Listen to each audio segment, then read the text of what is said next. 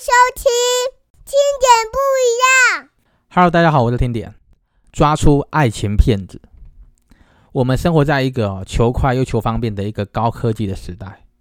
现在甚至只要透过哈交友软体，就许多的 APP 或者是一些交友的网站，用你的手指哦，轻轻的一划或是一点，就可以寻找出很多恋爱的对象了。但是呢，线上交友的使用者，算是各种啦，各式各样的，并非全部都抱存着那种单纯或是去认识交往的心态。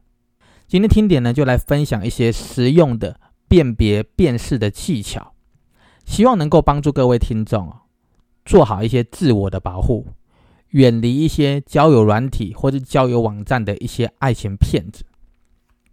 根据美国的媒体商业内幕 （Business Insider） 他们的揭露，约会网站哦，很多的交友网站或约会网站哦，假账号的那个比例大概会有十趴。所以呢，很多交友网站啊，或是这种约会的网站，平均每天要删除的假账号，可能将近有八百到一千个之多。可是呢，线上交友在台湾算是一直很盛行的啦，也有很多不孝的人士利用这种社群的网站啊，或者交友的软体去认识一些新的朋友，然后呢，针对这些新的朋友呢，设一个局去诈骗的事情层出不穷的。对于一些想要认真经营，算是认真经营那种感情的人而言，哦，或是长期经营感情的人而言，更是要去慎重考量的，避免哦碰到了一些玩咖，啊玩玩走人，或是那种脚踏多条船的这种情况。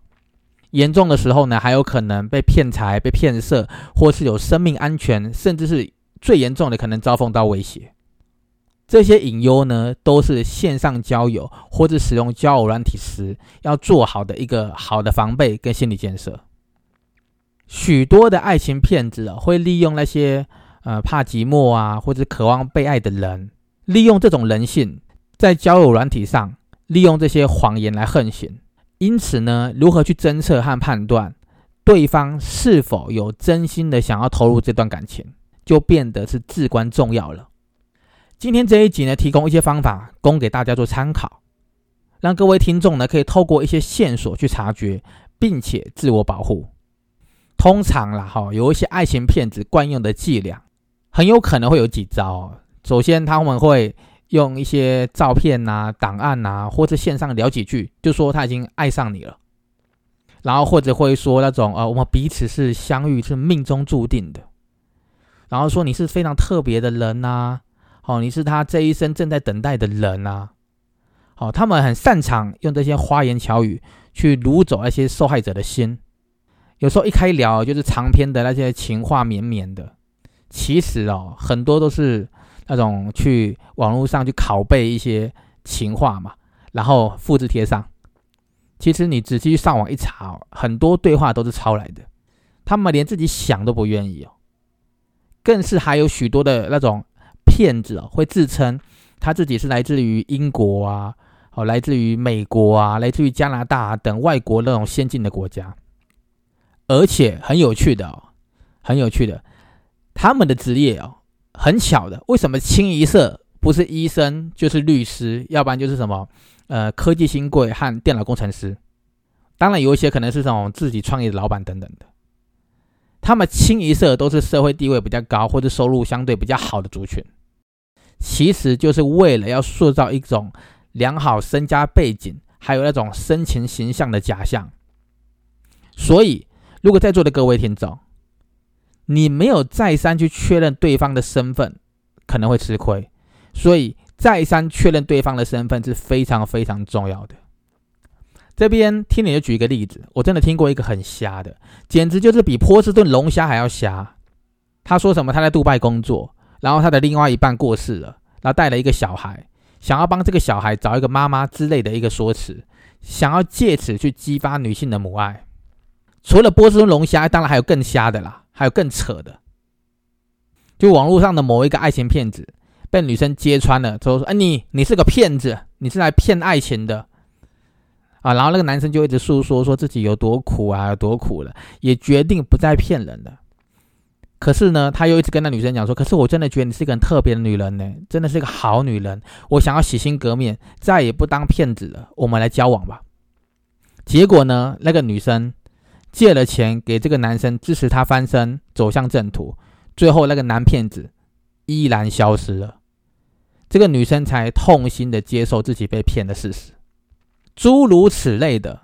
当爱情骗子的故事得到了你的信任的时候呢？他们就会开始用各种名目，或是各种方式跟你要钱、借钱，或是索取信用卡的资料，或是邀约出来。当他愉快得逞之后呢，就必不联络了。如果各位听众把这个线索模式串联起来之后呢，你真的会觉得有很多的状况，真的看起来、听起来比扯铃还要扯啊！但是偏偏爱情是盲目的。许多的受骗者，就算察觉有一点异状，仍然呢会去选择自我安慰、心存侥幸，希望自己能够遇到那种如连续剧一般的那种嗯特别的爱情，就是这样的心态嘛，才容易让自己失去理智和判断力，然后甘愿冒险跳下去这种爱情陷阱里面。所以呢，如果是正在收听女性朋友，这里听点要强烈的建议哦，这个很重要。许多的人被骗，不是对方的骗术有多高明，而是呢自己很希望对方说的是真的。就这样子，曾经在这样子一种算是不理性的幻想之中，自己把自己给骗了，才会这么轻易的让这个爱情骗子给得逞。听点建议各位哦。要落入爱情之前呢，换个角度想嘛，把自己呢当成第三者，去客观的评估一下对方的文字、对方的言语，这中间是否有问题或是不合逻辑的地方，或是可以想象一下，假设今天你的好朋友来跟你说他遇到这样的一个人，你会如何？理性又客观的建议他呢，这个哦就有可能是你需要跟自己说的一个答案的。除此之外呢，听点还想提醒各位哦，不要轻易的被网络上的照片给骗了。如果发现对方给的那种头像啊、照片啊、背景啊、资料啊，是那种高富帅或是像专业的模特哦，这个就要当心喽。这个时候呢，应该要冷静的想一想。天底下哪有这么多高富帅找不到女朋友嘛？你说对不对？所以有很大的可能哦，照片里面的那个人可能不是他本人。要破解这种爱情骗子哦，其实现在科技很发达嘛，可以邀请对方视讯啊。通常啊，哦，通常啊，这些骗子哦都会拒绝的，或是用一些很奇怪的理由来搪塞。举个例子嘛，他一定会说，呃，约见面嘛，要你帮忙付交通费啊。好，或是各种奇怪的理由。当你发现有很多奇怪的理由来搪塞的时候呢，就是很明显，他就是个网络大骗子啊。现阶段呢，台湾的社会可以说是人人有手机的情况，人人都可以在手机马上上网去 Google，你可以用名字去查，或者下载对方的照片，再上传去反向的图像去搜索网站，做一个身份的核对。所以呢，要再一次的强调，再三确认对方的身份是非常重要的。听点宁愿哦，各位听众多花一点时间做好功课，也不要去浪费在一个骗局之上，不然被骗财、被骗色或者伤了心了，都是非常非常不值得的事情。其实最重要的就是哦，千万不要过度哦去透露个人的私人的资料。当遇到一些网络上的那些爱情骗子哦，一直要跟你要什么电话号码啊、地址啊，或是那种薪资收入啊，就一直围绕在这种经济跟钱或者投资打转的时候呢，就要提高警觉了。他不是爱你吗？干嘛一直围绕这些东西打转呢？所以有可能他是正在找肥羊的一个骗子。